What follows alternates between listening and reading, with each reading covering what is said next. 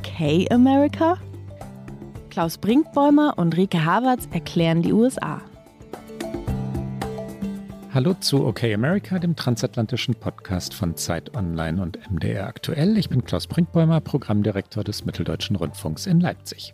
Und ich bin Rike Havertz, internationale Korrespondentin von Zeit Online in Berlin. Zurück aus Tokio zurück aus Tokio, zurück auch aus Hiroshima. Hiroshima, wie ich gelernt mhm. habe, wie die Japanerinnen und Japaner sagen. Ähm, die Betonung ist eher immer auf den hinteren Silben. Sonst habe ich natürlich nichts verstanden, muss ich ehrlich einräumen. Aber es war sehr faszinierend. Es war sehr spannend. Und äh, G7-Gipfel natürlich, da war der Anschluss dann wieder zu unserem Podcast, weil Joe Biden ja da war. Und äh, man sieht aber ja immer nicht so ganz viel von den Präsidenten und den Ministerpräsidenten, weil diese Gipfel immer so wahnsinnig abgeschottet sind. Also wir Journalistinnen und Journalisten saßen in einem Medienzentrum und haben dann teilweise zum Beispiel, als äh, Zelensky dann noch kam, genauso wie alle anderen auch auf Bildschirme gestarrt, weil alles, äh, wo dann sich wirklich diese Arbeitsgruppen treffen, wo die Familienfotos gemacht werden, das ist immer sehr abgeschirmt und da kriegen dann eben einzelne Medienvertreter einen Zugang zu. Und ähm, deswegen habe ich von beiden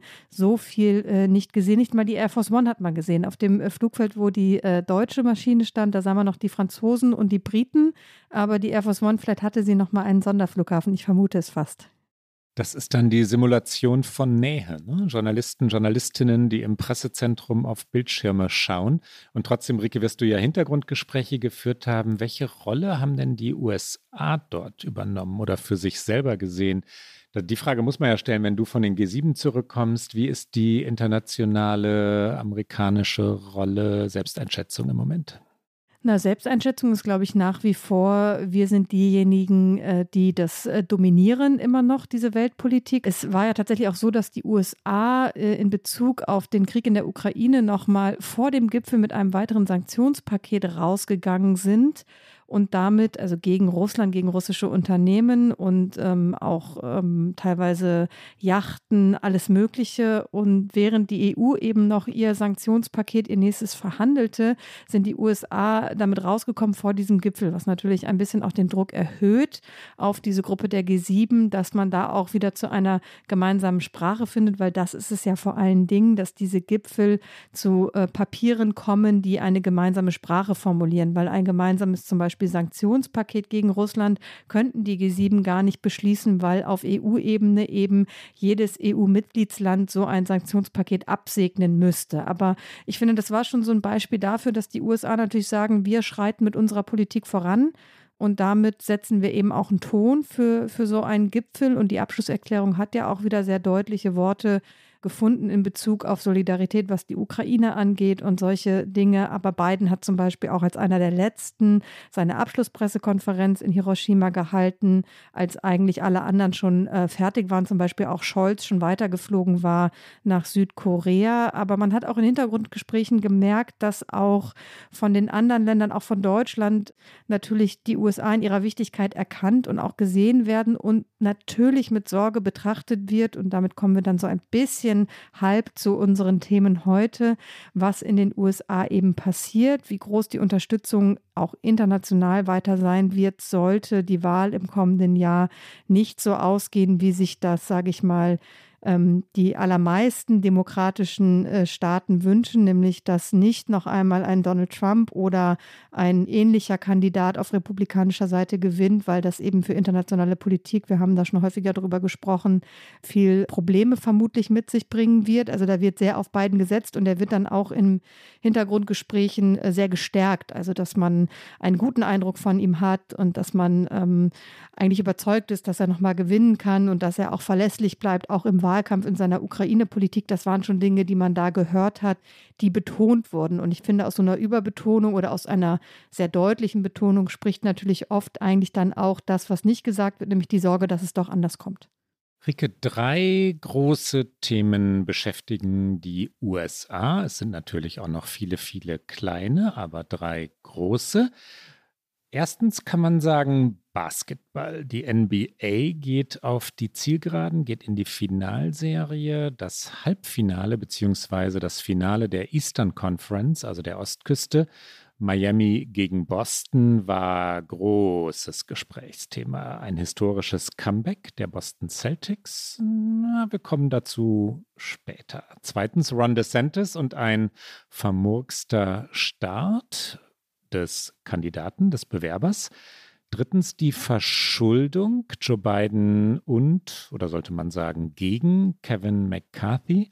Wir wollen aber mit einem vierten Thema anfangen, weil uns das im Moment oder jedenfalls für die nächsten zehn Minuten noch viel, viel mehr interessiert. Diane Feinstein.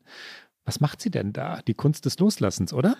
Ja, und die Kunst ist nicht zu beherrschen. Und äh, Diane Feinstein ist äh, ein Beispiel dafür, wie man es, das muss man leider so sagen, wirklich nicht macht. Die mittlerweile 89-jährige Demokratin sitzt im Senat und sie war in den vergangenen Monaten oft abwesend. Sie war sehr krank. Wir kommen noch dazu, was genau sie hat, aber vor allen Dingen kehrte sie jetzt eben zurück. Und diese Rückkehr ist eine Frage, die man sich wirklich fast nicht erklären kann, wie jemand in diesem Alter mit einer jetzt doch längeren Krankengeschichte so sehr tatsächlich an einem Posten hängen kann. Natürlich, wir wissen alle, äh, der Senat ist sehr eng in den Mehrheiten. Also die Demokraten haben da gerade so ihre Mehrheit, aber das alleine kann und ist, glaube ich, nicht der Grund, warum Feinstein nicht loslassen kann. Nein, es ist die Macht, es ist die, die, die Ausnahmestellung, die Senatoren und Senatorinnen haben und äh, das, das eigene Alter zu erleben. Also in Wahrheit weiß man es nicht, warum sie sich so an ihren Sitz klammert, aber all das Genannte wird schon zutreffen. Sie ist inzwischen vielleicht, und das, da wird es dann tragisch, nicht mehr in der Lage loszulassen, weil eine Gürtelrose sie plagt und weil ganz offensichtliche Gedächtnisstörungen sie plagen. Die Mitarbeiterinnen und Mitarbeiter, und deswegen ist es ein Thema, deswegen wird es in Washington Post, New York Times und überall im amerikanischen ja, Nachrichtenmarkt, muss man ja sagen, CNN, Fox News, äh, MSNBC meine ich, damit diskutiert. Die Mitarbeiterinnen und Mitarbeiter schützen sie schirmen sie ab vom Publikum, äh, halten Fragen von ihr fern, meistens. Manchmal gelingt es nicht, wir kommen dazu gleich noch. Und Feinstein ist dann im Ausschuss, in dem sie sitzt, oder im Senat, um Abstimmungen mitzumachen, um also ihre Stimme abzugeben und muss in Wahrheit engstens gecoacht werden. Ja, so musst du abstimmen, Chefin, und jetzt bitte dort die Hand heben und jetzt bitte dies sagen. Ganz offensichtlich weiß sie nicht mehr, worum es eigentlich geht und trotzdem ist sie anwesend. Das hat etwas Trauriges, Trostloses und tragisch hatten wir gerade schon mal, äh, schon auch, ne? einem Menschen dabei zuzusehen, wie er oder sie nicht mehr in der, in der Lage ist, das eigene Amt auszufüllen und es trotzdem aber vor den Augen der Öffentlichkeit tun muss und dabei scheitert, ist trostlos.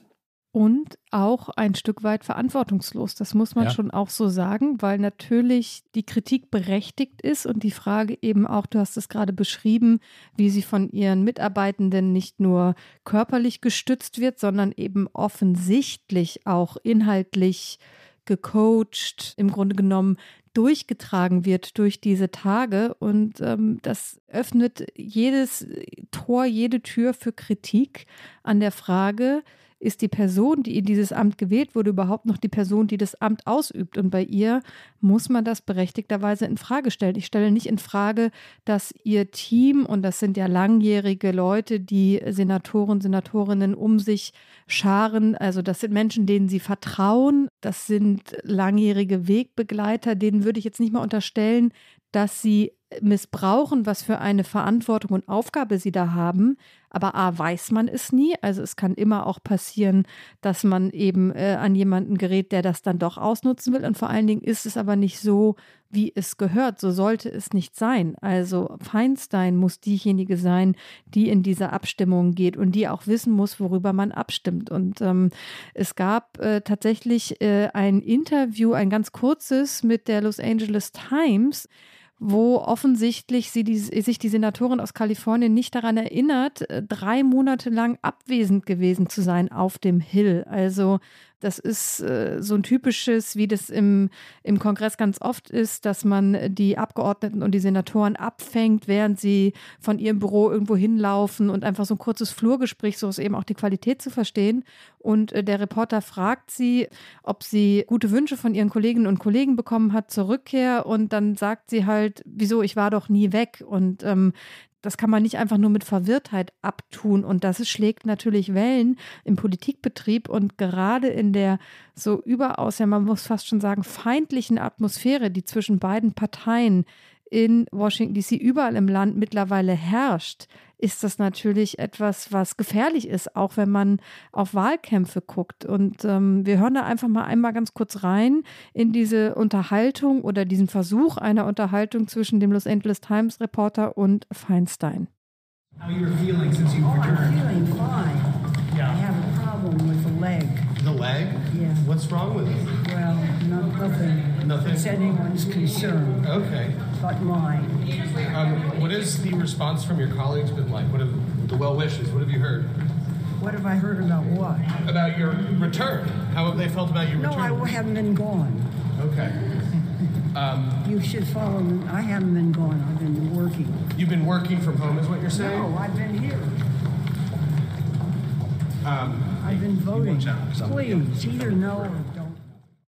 Wer ist Diane Feinstein? Ein paar Eckdaten. Wir hatten sie nämlich in OK America bisher noch nie. Sie ist 1933 in San Francisco, Kalifornien geboren. Diane Goldman hieß sie damals noch. Äh, heute heißt sie mit vollständigem Namen Diane Goldman Berman Feinstein.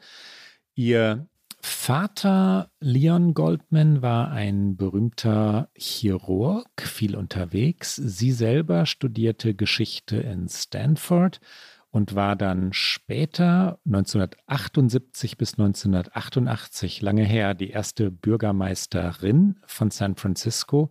Im Senat sitzt Feinstein seit 1992, auch schon eine halbe Ewigkeit. Und du sagtest es vorhin schon, Rike, sie vertritt Kalifornien, sie vertritt also 40 Millionen Menschen. Das ist der größte, der bevölkerungsreichste amerikanische Bundesstaat. Und wir sind hier bei einem amerikanischen Problem, Überalterung, ja, Überalterung in der politischen Welt. Wir hatten, bevor sie von ihrem Amt der Mehrheitsführerin war es ja damals noch, jetzt wäre es Minderheitenführerin, zurücktrat Nancy Pelosi, meine ich, geredet. Wir haben über Mitch McConnell schon öfters geredet, Bernie Sanders, Politiker, die jenseits der 80 oder haarscharf unter 80 sind, teilweise auf die 90 zugehen und immer noch im Amt sind. Will man es ihnen vorwerfen? Nein, man möchte es, glaube ich, eher den Wählerinnen und Wählern vorwerfen, dass die nordamerikanische Gesellschaft so sehr geprägt wird von diesen alten und sehr alten Führungsfiguren, die dann bestimmte Dinge nicht anfassen und nicht verändern. Zum Beispiel diese ewige Debatte um Schusswaffen, Attentate in Schulen, schlicht für nicht veränderbar halten. Ja, das tun die alten Politiker und Politikerinnen im amerikanischen Senat. Das ist so, wie es ist. Die Republikaner wollen das Waffenrecht nicht anfassen. Viele von ihnen sind gesponsert durch die NRA, durch die Waffenlobby. Die Demokraten sagen, man kann ja sowieso nichts tun und jüngere Politikerinnen und Politiker kommen nicht durch, dringen nicht durch, haben nichts zu melden. Noch viel drastischer oder soll man sagen, ähnlich drastisch ist es in der Klimapolitik. Ich stimme dir zu und widerspreche dir ein wenig. Ich finde, es ist auch das System, was dazu führt, dass die Menschen in der US-amerikanischen Politik immer noch so viel Macht in diesem hohen Alter haben. Feinstein ist ein blendendes Beispiel dafür, weil sie bringt Geld also sie ist neben und Pelosi war genauso. Also das sind große Spendensammlerinnen gewesen und immer noch in der Demokratischen Partei. Geld bringt Macht in Parteistrukturen und es ist wahnsinnig schwer. Es ist überall nicht einfach, glaube ich, von unten heraus Strukturen zu verändern. Aber es ist ungleich schwerer in einem politischen System, was so sehr auf Geld basiert. Und ähm, da ist, glaube ich, dann auch ein, ein Fehler zu sehen und auch, dass eben, und darüber haben wir auch schon mal gesprochen, als wir über Biden sprachen und Kamala Harris ein bisschen anders, weil Kamala Harris nur keine Newcomerin ist, aber die Frage ist, wie sehr diejenigen, die die Macht haben und die den Einfluss haben und die das Geld haben, wie sehr machen sie Platz, wie sehr ähm, lassen sie Leute äh, nachkommen und sie lernen von dem, wie dieses Geschäft funktioniert und wie sehr lassen sie eben andere scheinen und ähm, nehmen sich selbst ein bisschen weniger wichtig und nehmen sich selbst von der Bühne runter. Und das können diese Menschen, über die wir gerade gesprochen haben, alle nicht. Und die Partei schubst sie auch nicht runter, weil sie das Geld bringen. Und das ist natürlich auch wieder so ein strukturelles Problem in der US-amerikanischen Politik. Das stimmt, Rike. Die Mitarbeitenden übrigens in Feinsteins Büro, wir haben ja schon ganz zu Beginn darüber gesprochen, sind in einem echten Dilemma. Ne? Sie schützen die Senatorin, die Chefin. Sie wissen gleichzeitig, dass sie eine Verantwortung für das System, um es etwas pathetisch aufzuladen, für die amerikanische Demokratie haben und werden sie dieser gerecht. Ihr langjähriger Stabschef David Grannis hat ihr Büro Anfang des Jahres verlassen. Das war angeblich schon für eine Weile geplant gewesen. Trotzdem hat sie ihren wichtigsten Mitarbeitenden verloren. Wie geht es weiter? Schafft Feinstein es loszulassen? Schaffen die Demokraten es, sie dazu zu bewegen? Im Moment schaut es nicht so aus. Und was machst du dann, wenn tatsächlich, und das wäre ja auch nicht zum ersten Mal, das passiert immer mal wieder, wenn sie verstirbt, solange sie noch im Amt ist, dann ist man, steht man vor genau dem, vor dem man sich jetzt fürchtet, nämlich dass es eben zu einer Special Election kommt und dass dann ein sehr, sehr wichtiger Senatssitz offen ist. Und ähm, natürlich dann wiederum, aber würde ich argumentieren, in Kalifornien ist die Wahrscheinlichkeit, dass ein republikanischer Kandidat, eine republikanische Kandidatin diesen Sitz gewinnt, natürlich äußerst gering, sehr viel geringer, als wenn wir jetzt über einen Bundesstaat reden wie Arizona oder gar Texas, wobei da gäbe es wiederum kaum eine demokratische Senatorin in Washington. Also wenn wir in einen dieser klassischen Swing States gucken. Und äh, da schließt sich irgendwie bei diesem Thema auch der Kreis ein bisschen. Wir hatten äh, schon mal darüber gesprochen, sehr, sehr lange ist es her, ob eben auch eine Ruth Bader Ginsburg, die wir beide, glaube ich, äh, das kann ich für dich mitsagen, sehr verehren, die enorme Verdienste hat für die amerikanische Gesellschaft, für die Rolle des Supreme Court, aber auch da sich eben die Frage am Ende gestellt hat, hat sie, weil sie nicht loslassen konnte, am Ende mit dafür eine Verantwortung, dass die republikanische Mehrheit im Supreme Court jetzt so ist, wie sie ist. Und man muss diese Frage eigentlich mit Ja beantworten, weil hätte sie auch im Angesicht ihrer schweren Krebserkrankung damals, als Obama noch Präsident war, gesagt, ich trete zurück, hätte Obama die Chance gehabt, ihren Sitz nachzubesetzen. Und so hat sie darauf gehofft und spekuliert, dass ihr Körper so lange durchhält, bis diese Wahl 2020 vorbei ist. Und das hat sie nicht geschafft. Und diese Wahl hätte ja auch einfach anders ausgehen können, unabhängig davon, wie ihre Gesundheit mitgemacht hätte oder nicht. Ich liebe ja hin und wieder jedenfalls äh, große, heißt romantische, heißt ähm, bisweilen auch pathetische Worte. Verehren würde ich allerdings mit Abscheu und Empörung zurückweisen und durch äh, respektieren oder schätzen ersetzen wollen, Rike. Ich verehre sie für ihre inhaltliche Arbeit. Ich bleibe bei dem Wort, aber du darfst sie respektieren, natürlich. Die Einschätzung teile ich unbedingt. Ruth Bader Ginsburg hätte selbstverständlich zurücktreten müssen, und zwar exakt aus dem Grund, den du genannt hast. Sie war eine hellwache Frau, sie wusste genau, wie das politische Washington funktionierte. Sie wusste, dass es das Fenster der Obama-Präsidentschaft inklusive Mehrheit im Senat gab. Und das war ganz schnell wieder geschlossen. Das könnte ganz schnell geschlossen werden. Das hätte sie damals sehen können und müssen. Und die Gelegenheit war leider dann vorbei. Und dann starb sie. Und dann kam Trump und Trump besetzte den Supreme Court so, wie er heute besetzt ist. Und ein Abtreibungsurteil, wie das jetzt gerade so viel diskutierte, das ja auch wir diskutiert haben, hätte es nicht gegeben, mutmaßlich nicht gegeben, wenn Bader Ginsburg früher die Konsequenzen gezogen hätte. Traurig, hm? Ja, ja, bitter, ja. Wirklich bitter. Also manchmal haben solche persönlichen Entscheidungen die, die tragischsten, jetzt kommt das Wort zum dritten Mal, Konsequenzen, die man sich nur vorstellen kann. Und das macht eben ihre Lebensleistung nicht, nicht kleiner, mhm. aber irgendwo natürlich äh, beeinflusst das den Blick auf ihr Lebenswerk, ja. absolut. Ja. Kommen wir von einem Ende, wenn man es denn schon so nennen möchte, jedenfalls von einem vermurksten Abschied, so kann man es gewiss nennen, zu einem vermurksten Beginn. Ron DeSantis will antreten. Rike, wir haben es ja. noch nicht für sicher gehalten, aber er hat es gesagt.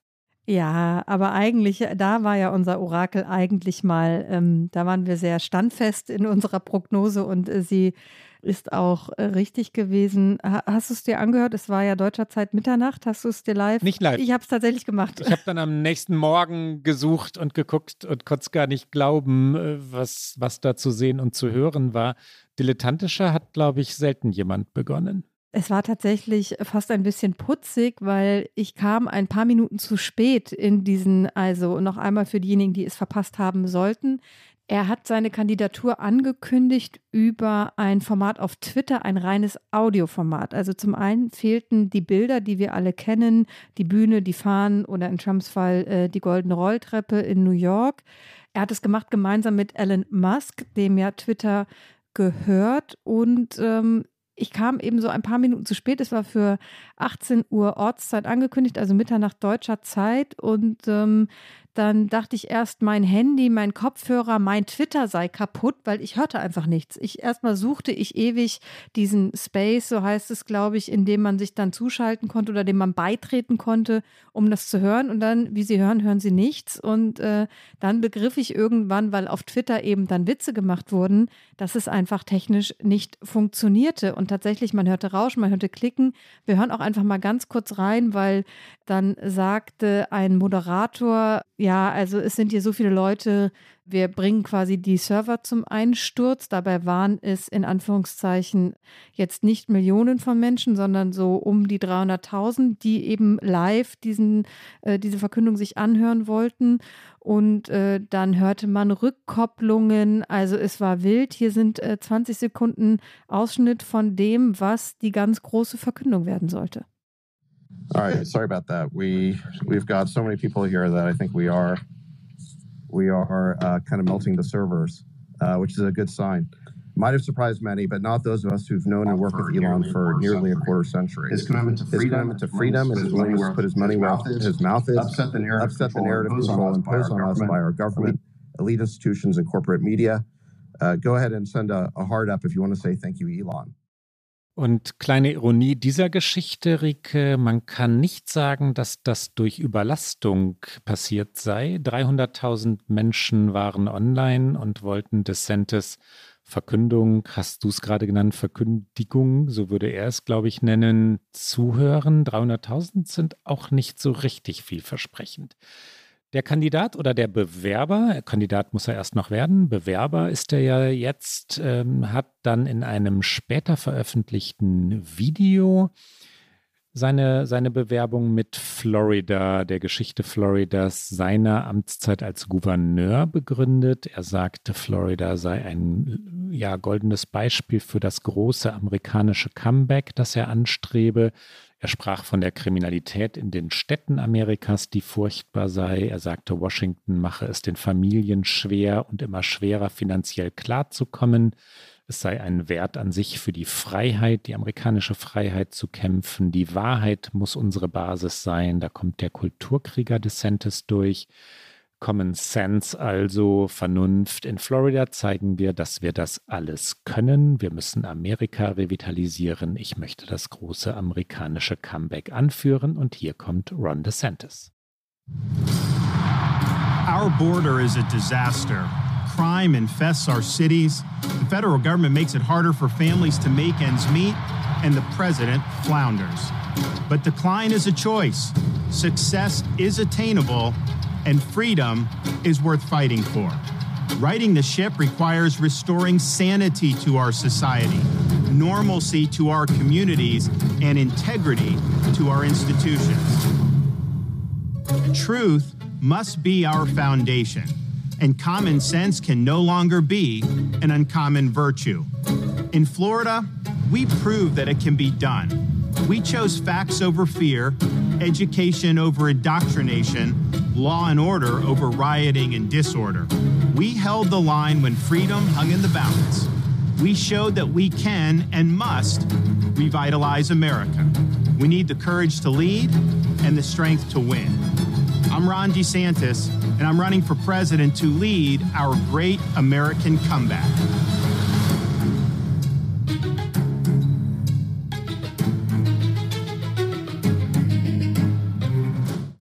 Das war dann natürlich wieder klassisch, auch in der Inszenierung, auch wie dieses Video gefilmt ist, wie er irgendwann die Bühne betritt, äh, ganz schon der Staatsmann. Interessanterweise hatte seine Frau Casey noch vor der Verkündung auf Twitter nur so einen ganz, ganz kurzen Teaser quasi auf ihrem äh, Twitter-Account veröffentlicht, wo man auch ihren Mann sah, einen Vorhang, eine Bühne das war dann, wie gesagt, der Versuch einer großen Inszenierung. Interessant fand ich in diesem Wahlkampfspot, dass er sagt, wir müssen Fakten über die Angst stellen. Das fand ich fast schon ironisch, weil jetzt kann man DeSantis noch nicht vorwerfen, so wie Trump, dass er äh, lügt, wo er geht und steht. Ähm, da ist er sehr vorsichtig. Er ist ja auch Jurist, also da, da wählt er eine etwas andere Strategie als Trump. Aber er macht natürlich in Florida, seit er Gouverneur ist, eigentlich permanent mit Angst Politik. Also das ist die Angst vor dem anderen und das andere kann alles möglich sein. Es wird gerne umschrieben in, im Großen mit der Wokeness der Linken und äh, die zeigt sich in Schulen, in der Gesellschaft, in Bibliotheken beim Abtreibungsrecht zum Beispiel natürlich auch. Und mit dieser Angst macht er permanent Politik für seine Wählerinnen und Wähler, für die Bürgerinnen und Bürger, die sich das von ihm wünschen. Und das fand ich wirklich schon fast eine freche Aussage, äh, Fakten über die Angst zu stellen. Und ähm, es erinnert natürlich schwer rhetorisch, das, was er da sagt, an denjenigen, den er schlagen möchte, nämlich Donald Trump. Der wiederum spielte Golf, als er nach DeSantis gefragt wurde. Trump sagte dann, DeSantis sei illoyal, ich, Trump, habe ihn groß gemacht, er hat keine Persönlichkeit. Im Grunde interessiert mich das auch gar nicht. Ich glaube, das Gegenteil ist wahr, aber Donald Trump sagt, ihn interessiere das alles nicht. Und dann, ich zitiere wieder, die Umfragen in Iowa zeigen, dass ich klar führe. Hier kommt Donald Trump. No, I think he's a very disloyal person because he was dead. He was looking for jobs and uh, I endorsed him. And he went up many points. He was 30 points down, at least, maybe more than that. He was dead. Uh, so I think he's very disloyal, but I don't care. Look, a poll just came out in Iowa. You saw the one that just came out a little couple of minutes ago. I'm leading by 30 or 40 points. Uh, I don't mind that at all. But no, I think he's very disloyal, but he's got no personality. If you don't have personality, politics is a very hard business. Und ich glaube, wir müssen ihn nicht mehr ganz im Detail vorstellen, Ron DeSantis. Wir haben schon einige Male über ihn gesprochen, aber vielleicht noch mal ein paar Eckdaten. Er ist seit dem 8. Januar 2019 Gouverneur in Florida. Davor war er von 2013 bis 2018 Abgeordneter im US-Repräsentantenhaus in Washington. Da war er tatsächlich Mitglied des damals gerade just gegründeten Freedom Caucus, also dem extrem rechten Flügel der Fraktion. Da hat sich schon gezeigt, wo er ideologisch steht. Und er hat auch schon damals begonnen, das war ganz interessant, äh, als ich für ein Porträt über ihn recherchiert habe, habe ich mit einem ehemaligen Politiker aus Florida gesprochen, der auch genau zur gleichen Zeit im Repräsentantenhaus in äh, Washington war. Der sagte, schon damals hat sich Ron DeSantis im Grunde genommen A, berufen gefühlt, einmal Präsident werden zu können und sich extrem strategisch mit den Leuten vernetzt, die äh, wichtig sind, die vor allen Dingen auch finanziell wichtig sind. Er hat damals schon angefangen, Geld zu sammeln, viel Geld zusammen, obwohl er eigentlich aus einem Wahlkreis in Florida kam, damals, ähm, wo er einen sicheren Sitz hatten, der Konser also die Konservativen. Florida ist ja tatsächlich mittlerweile eigentlich nicht mehr Swing State, aber äh, 2013 rum gab es durchaus auch noch umkämpfte Distrikte und ähm, der David Jolly, mit dem ich damals gesprochen habe, hat gesagt, für seine Wahl ins Repräsentantenhaus brauchte DeSantis dieses Geld nicht. Aber natürlich hat er schon angefangen, damals vorzubauen. Und ähm, seit er eben Gouverneur ist, seit 2019, macht er das weiter. Und im vergangenen Jahr bei den Midterms 2022 war er der Star im Grunde der Republikaner, weil er so deutlich gewonnen hat und weil ansonsten die Wahl ja auch aus Trumps Perspektive, weil viele seiner Kandidatinnen und Kandidaten es nicht geschafft haben, war er der Lichtblick der Konservativen. Und damit wurde er auch, wie wir es damals auch erzählt haben, zu diesem Hoffnungsträger, von dem alle dachten, er könne Trump schlagen. Er sei vielleicht der bessere Trump. Ist er es? Na, der perfidere Trump, der geschicktere, ganz gewiss. Der bessere, weiß ich nicht so genau. Ist noch etwas zu früh zu sagen. Der bessere Wahlkämpfer war er bisher jedenfalls nicht. Trump ist impulsiver, ja, aber er schafft auch eine Verbindung zu den Menschen, die seinetwegen kommen. Ron DeSantis ist auch da kühler. Und wir hatten in der letzten Folge von OK America schon kurz diskutiert, Rike, dass DeSantis in Wahrheit Menschen nicht nahe kommen möchte. Und das ist spürbar, dass er die Verbindung zu Menschen scheut, dass er ihnen nicht in die Augen blickt Körperkontakt will er schon gar nicht. Da übrigens ähnelt er Trump, der kann das auch nicht gut aushalten, aber bei Trump entsteht die Verbindung über Reden und Zuhören über, über ja, emotionale Wucht des Auftritts. DeSantis hat bisher den Kontakt nicht herstellen können. Die Umfragen spiegeln das wieder. Du warst gerade bei kurzen Fakten. Du hast seine Ehefrau schon genannt, Casey DeSantis. Die beiden haben drei Kinder, Madison, Mamie und Mason. Dreimal MA als erste zwei Buchstaben. Ähm, ich weiß nicht, ob das was sagt. Ähm, ich finde es wie, wie findet man sowas? Mama, ma. Da atme ich schwer aus, weiß ich nicht. Das finde ich irgendwie strange, aber ähm, das, ja, wenigstens ist kein Ron Jr. dabei. Das stimmt, Rike, du hast vollkommen recht. Das ist der große Unterschied zu Trump. Was schon wieder politisch relevanter ist als die Namen der Kinder, ist die Tatsache, dass DeSantis in Harvard und in Yale Jura studiert hat. Harvard Law und Yale University eben. Und die Beschimpfung der Eliten, das Beschimpfen der Universitäten, nämlich explizit von Harvard und Yale, gehört für ihn dazu. Er ist so wie viele Republikaner dabei oder damit zugange, den Menschen in Florida zu sagen, ich stehe für euch gegen die linken Eliten, die euch dieses Land entreißen wollen. Und dort, wo diese linken Eliten versammelt sind, hat er seine Karriere begonnen. Doppelzüngigkeit, Fragezeichen, na klar. Tatsächlich kommt er jetzt nicht aus einem elitären, reichen Hause. Sein Vater hat so Geräte installiert äh, bei Menschen für TV-Einschaltquoten. Also damit wurden äh, oder werden in den USA die Einschaltquoten gemessen, die verbaut oder hat sein Vater verbaut. Seine Mutter ist Krankenschwester gewesen, wenn ich mich jetzt richtig erinnere. Er hat sich diese Studien vor allen Dingen mit äh, Baseballstipendien ähm, er spielt, muss man sagen. Er war ein exzellenter Baseballspieler. Es gab ja auch kürzlich dann mal, als er schon seine Kandidatur, seine Bewerbung vorbereitete, ein ähm, sehr inszeniertes Interview bei Fox News, wo er dann tatsächlich auch mit dem Moderator auf dem Baseballplatz stand. Es hatte etwas sehr, ähm, und das ist parteiunabhängig, das finde ich immer so ein bisschen ja, awkward würde der Amerikaner sagen, wenn sich äh, Politikerinnen und Politiker dann so pseudomäßig inszenieren und dann da so ein paar äh, Bälle hin und her werfen, äh, kann eigentlich, war tatsächlich bei Obama lässig, weil er einfach ein guter Basketballer war und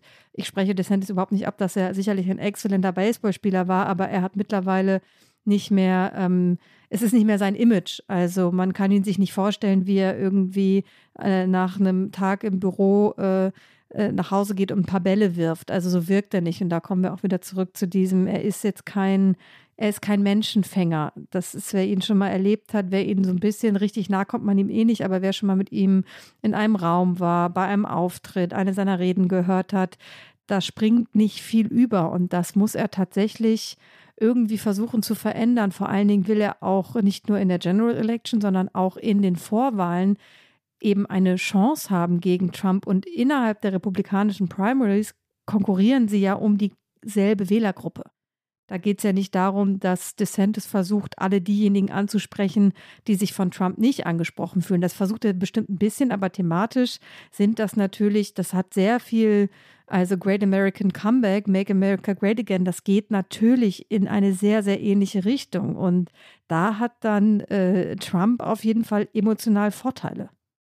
Unser Tipp, Trump wird der Kandidat, DeSantis wird der Kandidat oder wird doch Nikki Haley die Kandidatin, Mike Pence der Kandidat? Rike, was tippst du?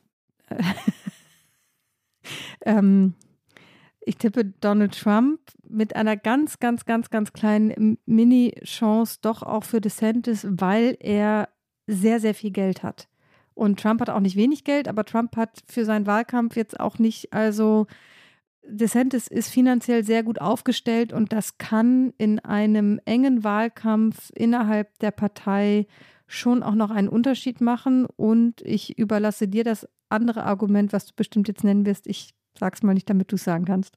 Das, das, das finde ich schrecklich, wenn du weißt, was ich sagen will, Rike. Ich möchte sagen, dass es passieren kann, dass Trump aus dem Rennen genommen werden wird wegen der diversen Verfahren, Strafverfahren, Anklagen. Ich glaube, dass ihm die in Georgia richtig gefährlich werden kann, wegen des Versuchs der Wahlfälschung dort. Dort ist noch nicht Anklage erhoben. In New York im Strafrechtsverfahren ist das anders. Da ist Anklage erhoben und der Prozess soll im Frühjahr nächsten Jahres beginnen. Wenn eines der, es sind ja noch mehrere der vielen Verfahren, vor allem aber Georgia, dazu führt, dass Trump rechtskräftig verurteilt wird, dann ist er als Kandidat nicht mehr tragbar und dann käme die Stunde von Ron DeSantis. Das sind einige Konjunktive. Mein Tipp aber lautet Donald Trump.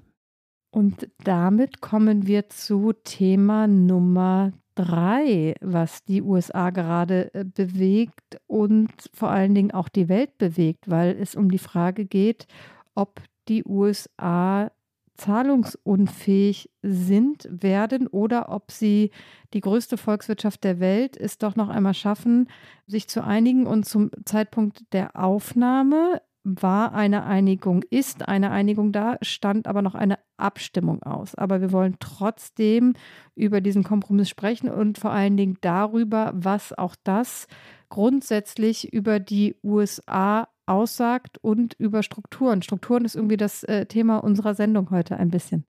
Was die Strukturen angeht, Rike, ist der schnell zu formulierende und trotzdem zutreffende Satz, die USA sind immer wieder dysfunktional, sie verhaken sich immer wieder mit vertauschten Rollen in diesem Konflikt. Mal sind die Demokraten die Regierenden und dann werfen die Republikaner den Demokraten Verschwendung vor und die hohe Staatsverschuldung.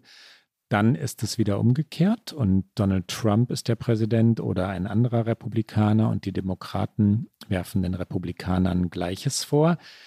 Und immer stimmt's. Die USA geben zu viel Geld aus. Sie sind höchst verschuldet. Sie sind übrigens natürlich auch das Land auf der Welt, das den größten, heftigsten, traurigsten Carbon Footprint hat pro Einwohner und Einwohnerin. Konsum also, aber wir wollten auf die Staatsverschuldung hinaus und jetzt gibt es einen Kompromiss. 99 Seiten stark. Verhandelt haben Kevin McCarthy, der Mehrheitsführer der Republikaner im Repräsentantenhaus, und Joe Biden, der Präsident.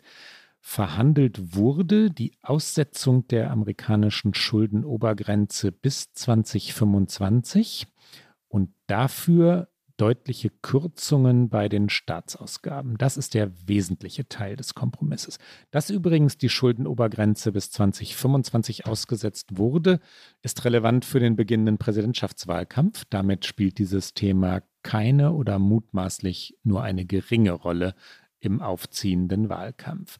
Der Umfang des Bundeshaushaltes, den die Demokraten unter Biden ja eigentlich vergrößern wollten, es waren diverse Gesetze beschlossen worden, wir haben sie vorgestellt, wird nun mit Ausnahme von Wehrausgaben, vor allem wegen der Ukraine, faktisch eingefroren. Die Budgets vieler Bundesbehörden und Ministerien werden angepasst. Die New York Times hat bereits hochgerechnet, dass die Regierung mit dieser Regelung in den kommenden zehn Jahren etwa 650 Milliarden Dollar weniger ausgeben könne, als sie eigentlich ausgeben wollte. Das entspricht aber tatsächlich deutlich weniger tiefen Einschnitten, als die Republikaner verlangt hatten. Was die Demokraten wiederum wollten, waren eigentlich die staatlichen Einnahmen durch stärkere Besteuerung der Reichen zu erhöhen. Das wiederum ist aber mit den Republikanern nicht zu machen. Die Konservativen wiederum hatten Biden im Gegenzug für eine Erhöhung der Schuldenobergrenze zu Einsparungen etwa im sozialen Bereich gedrängt. Also es war wirklich ein Ringen, ein Hin und Her. Sie sollten, so wollte es äh, McCarthy als Vertreter für seine Fraktion, dass Menschen, die bestimmte soziale Leistungen erhalten, im Gegenzug einen Job nachgehen müssten. Und ähm, da wurde aber offensichtlich ein Kompromiss gefunden, wie auch bei dem Geld für mehr Steuerfahnder. Das hatte Biden tatsächlich durchgesetzt, äh, dass die IRS, so heißt die Steuerbehörde in den USA, besser ausgestattet würde, um eben besser Schulden äh, eintreiben zu können, also Steuerschulden. Das finden die Republikaner wiederum ungerecht. Ich erinnere mich an Zeiten äh, in den äh, Midterm-Wahlkämpfen, wo Republikaner davon äh, sprachen, dass Hunderte IRS-Mitarbeiter äh, nach dem Geld der kleinen Leute greifen würden. Äh, die Realität ist eine andere, dass nämlich vor allen Dingen die, die wenigen besser und bestens Verdienenden in den USA vor allen Dingen gerne mal ihre Steuern nicht bezahlen und vor allen Dingen da die IRS nach haken sollte. Und ähm, das wird aber jetzt eben auch reduziert. Biden hingegen verteidigte Anreize für eben CO2-arme Energie. Du hast den äh, Carbon Footprint der USA gerade angesprochen, Klaus. Und er hat auch an seinem Plan festhalten können, die Studiengebühren von im geschätzten 40 Millionen Amerikanerinnen und Amerikanern zu erlassen. Wir hatten das Thema in einer unserer vorvergangenen Sendungen. Sprich, am Ende ist ein Kompromiss rausgekommen, von dem beide Seiten sagen, es ist ein guter für sie. Und wir hören sie hintereinander weg. Zunächst Joe Biden, der sagt, ich fasse es zusammen, wir haben gute Nachrichten, der einzige Weg nach vorn war ein überparteilicher Kompromiss. Und dann Kevin McCarthy, der sagt, wir haben noch eine Menge vor uns, aber es ist ein guter Kompromiss für die Bürger. Wir geben weniger aus, haben weniger Einfluss des Staates, wir haben keine neuen Steuern. Er verkauft es selbstverständlich also als republikanischen Sieg. Hier kommen die beiden Verhandlungsführer. We've got good news. We've got a just spoke with uh, Speaker McCarthy, and we've reached a bipartisan budget agreement that we're ready to move to the full Congress. And I think it's a really important step forward, excuse me. and it takes uh, the threat of catastrophic default off the table, protects our hard earned and historic economic recovery. And the agreement also represents a compromise, which means no one got everything they want. But that's the responsibility of governing. And the, this is a deal is good news, for, I believe you'll see, for the American people. The agreement prevents the worst possible crisis, a default for the first time in our nation's history. An economic recession, retirement accounts devastated, millions of jobs lost. It also protects key priorities and accomplishments and values that congressional Democrats and I have fought long for, long and hard for. investing in America's agenda that's creating good jobs and communities throughout the country. It protects Social Security, Medicare, and veterans, and so much more. The Speaker and I made clear from the start that the only way forward was a bipartisan agreement. That agreement now goes to the United States House and to the Senate. I strongly urge both both chambers to pass that agreement. Let's keep moving forward on meeting our obligations and building the strongest economy in the history of the world. I just got off the phone with the president. I talked to him twice today. And uh, after weeks of negotiations, we have come to an agreement in principle. We still have a lot of work to do, but I believe this is an agreement in principle that's worthy of the American people. Um, it has historic reductions in spending, consequential reforms that will lift people out of poverty into the workforce, rein in government overreach. There are no new taxes, no new government programs. There's a lot more within the bill. Der rechte Flügel der Republikaner, also die Erzkonservativen, war not amused, war nicht begeistert, um es mal milde zu sagen. Sie waren ja derb heftig unterwegs, rhetorisch jedenfalls. Dan Bishop, äh, der Abgeordnete, sagte, seine Partei habe praktisch nichts als Gegenleistung für die Anhebung der Schuldengrenze um 4 Billionen Dollar bekommen. So schimpfte er jedenfalls bei Twitter unschöne Emojis hinzusetzend. Und andere sagten, der Deal sei krank. Das war Ralph Norman oder Lauren Boebert. Ich stimme mit Nein.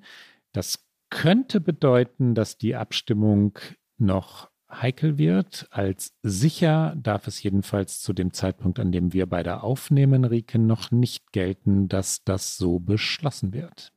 Und der Grund, warum wir dieses Schauspiel immer wieder in den USA erleben. Und es ist ja mehr als ein Schauspiel. Ich sage das so äh, leicht ironisch, aber also es ist natürlich zum einen politisch ein Schauspiel, weil beide Seiten sehr eingeübt sind in ihren Forderungen, in den Kompromissen, die sie machen wollen oder nicht machen wollen. Zum Beispiel auch, dass die Militärausgaben nie angetastet werden, wenn es um irgendwelche Kürzungen geht. Das ist ein republikanischer Klassiker.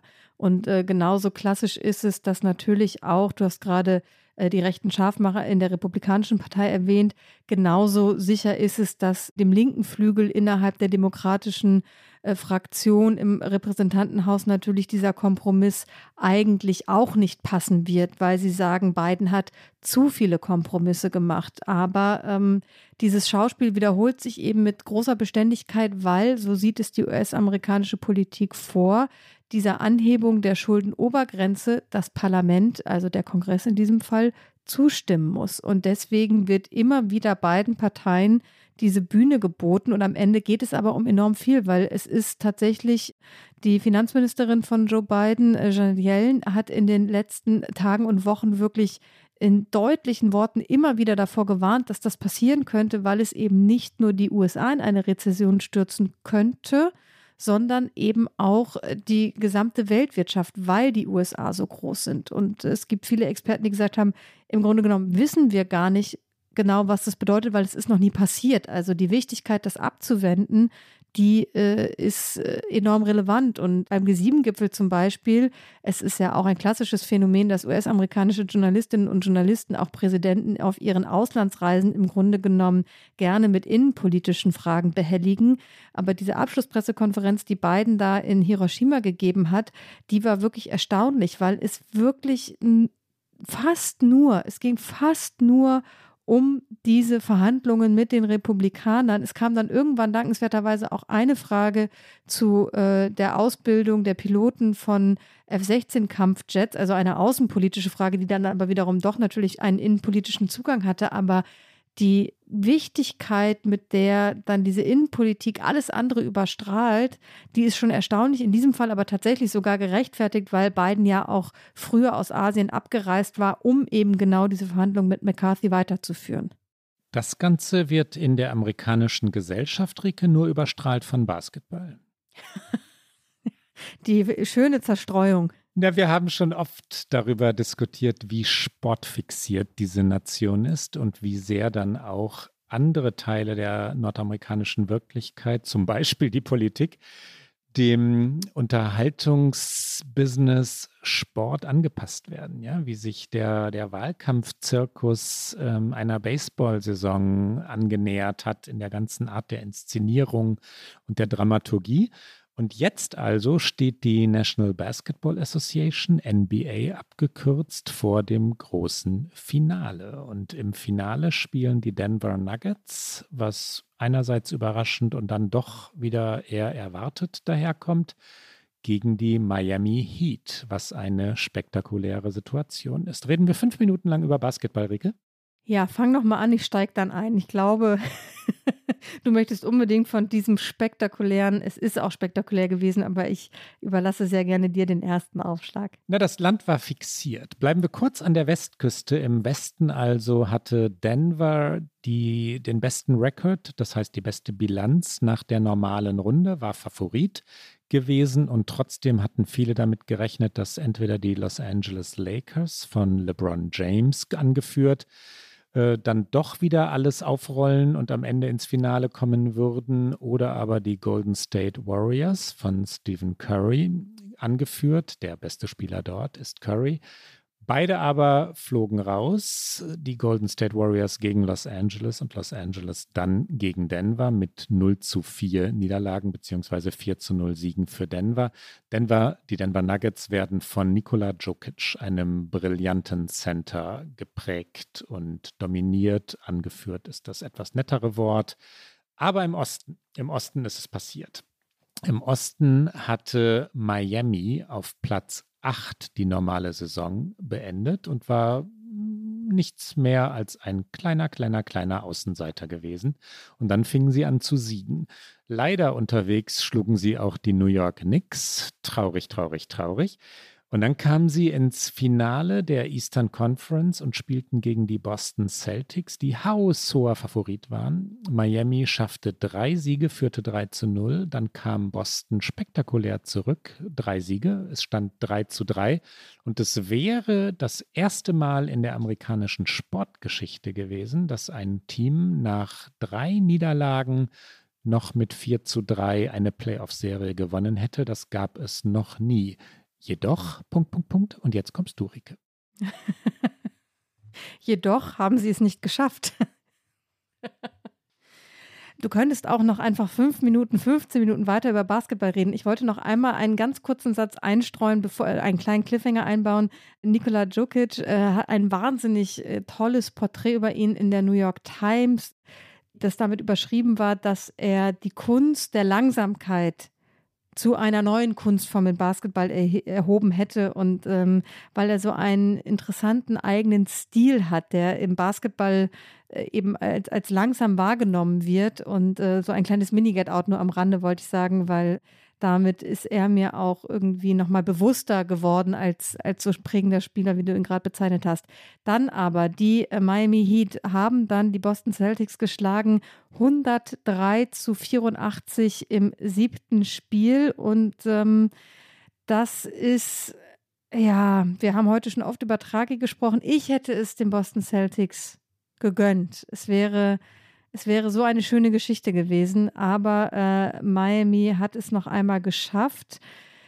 Die Celtics sind das 151. Team, das es versucht hat und gescheitert ist und erst das vierte, das überhaupt eben dieses entscheidende Spiel 7 erreicht hat und dann aber verloren hat. War es verdient für Miami, das noch zu gewinnen?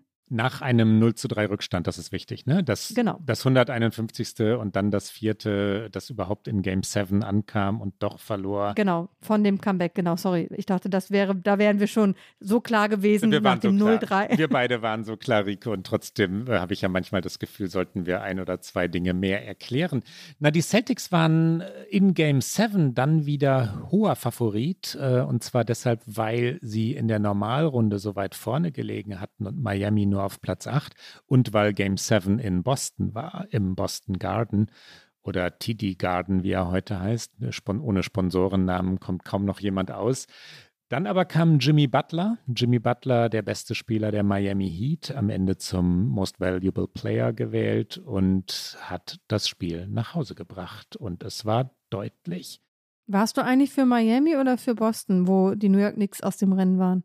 Indifferent, weil man ja Loyalität oder gar Liebe nicht mal eben so neu platzieren kann. Ich jedenfalls schaffe das nicht. Ich bin Chicago Bulls, was soll ich sagen? Ich meine, da leidet man äh, seit äh, ewig still vor sich hin. Ähm, und dann finde ich, kann man sich auch, also ich war tatsächlich mehr bei den Boston Celtics, aber ich habe so eine Boston-Liebe und die überstrahlt dann auch manchmal in, in den Sport rein.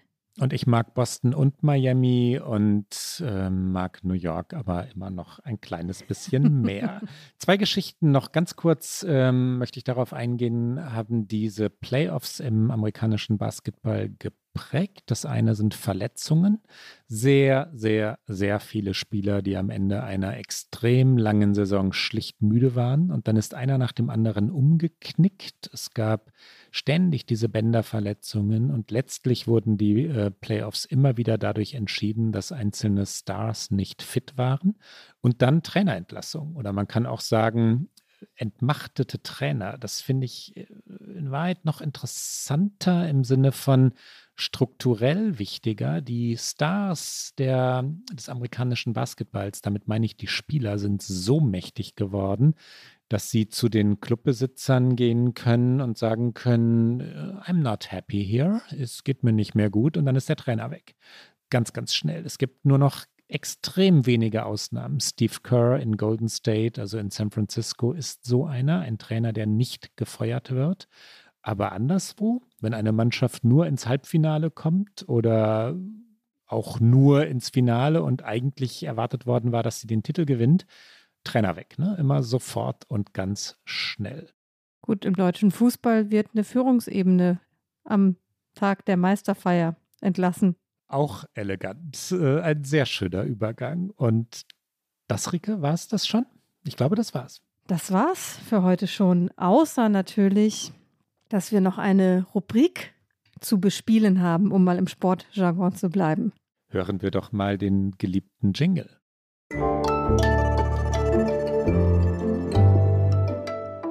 Out. Rike, was hast du mitgebracht? Ausnahmsweise tatsächlich mal eine Empfehlung diesseits des Atlantiks, aber wir sind ja ein transatlantischer Podcast, deswegen dachte ich, dürfen wir auch mal etwas äh, Deutsches empfehlen und ich möchte so unbedingt Mariana Lecki empfehlen und ihr nicht mehr ganz so neues Buch, aber ich habe es ein bisschen verpasst, weil ich ja bis zum Februar in den USA war und da ist es äh, dann noch nicht. Äh, man sollte es zwingend übersetzen, wobei ich gar nicht wüsste, ob eine englische Übersetzung ihrem Stil gerecht würde. Ich glaube, es ist sehr, sehr schwer. Auf jeden Fall ist im vergangenen Sommer, glaube ich, schon herausgekommen äh, Kummer aller Art. Das ist äh, eine Sammlung ihrer Kolumnen, die sie für die Psychologie heute geschrieben hat. Und es ist ein wahnsinnig tolles Buch. Es ist zum einen schön, weil es eben diese Kolumnenform hat. Das heißt, man kann es auch immer mal nebenbei lesen, man kann es weglegen, aber jede dieser Kolumnen auf zweieinhalb, drei Seiten äh, sind kleine Kunstwerke, weil sie äh, Schmerz und Trauer und die großen Probleme des alltäglichen Lebens und auch die kleinen Probleme so schön lakonisch aufschreibt und äh, auch ihr Roman, was man von hier aus sehen kann, was glaube ich das letzte Buch vor dieser Kolumnensammlung war, fantastisch und ähm, ja, Mariana Lecki, Kummer aller Art, in jeder Lebenslage unbedingt zu empfehlen. Klaus, und bei dir? Na, ich bin auch ähm, auf dieser Seite des Atlantiks, allerdings jetzt erst, weil die beiden, von denen ich gleich rede, aus Newport herübergekommen sind. Newport war die letzte Station jenseits ähm, des Atlantiks, Newport, Rhode Island, das amerikanische Segelmecker. Dort war die vorletzte Station des Ocean Race, einer großen Regatta, die um die Welt führt.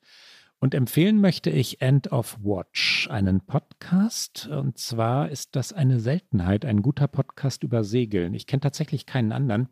Segeln ist etwas, das man tun sollte. Es gibt schöne, große Literatur über Segeln. Es gibt den ein oder anderen, schon weniger allerdings, gelungenen Film.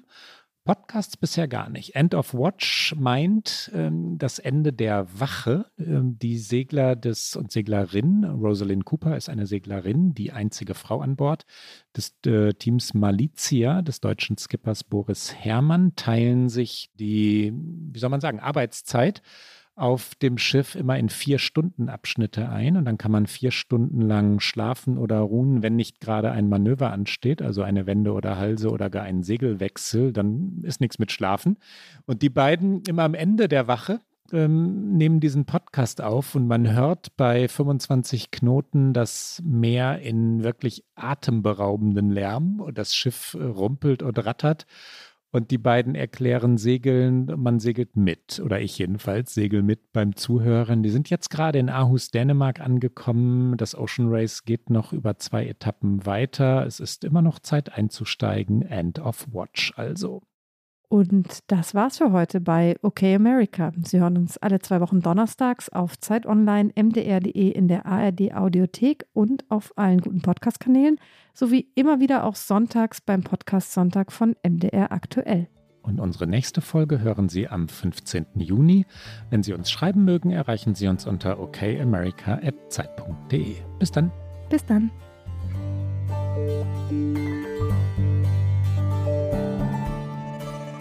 Okay America ist ein Podcast von Zeit Online und MDR aktuell. Produziert von Pool Artists.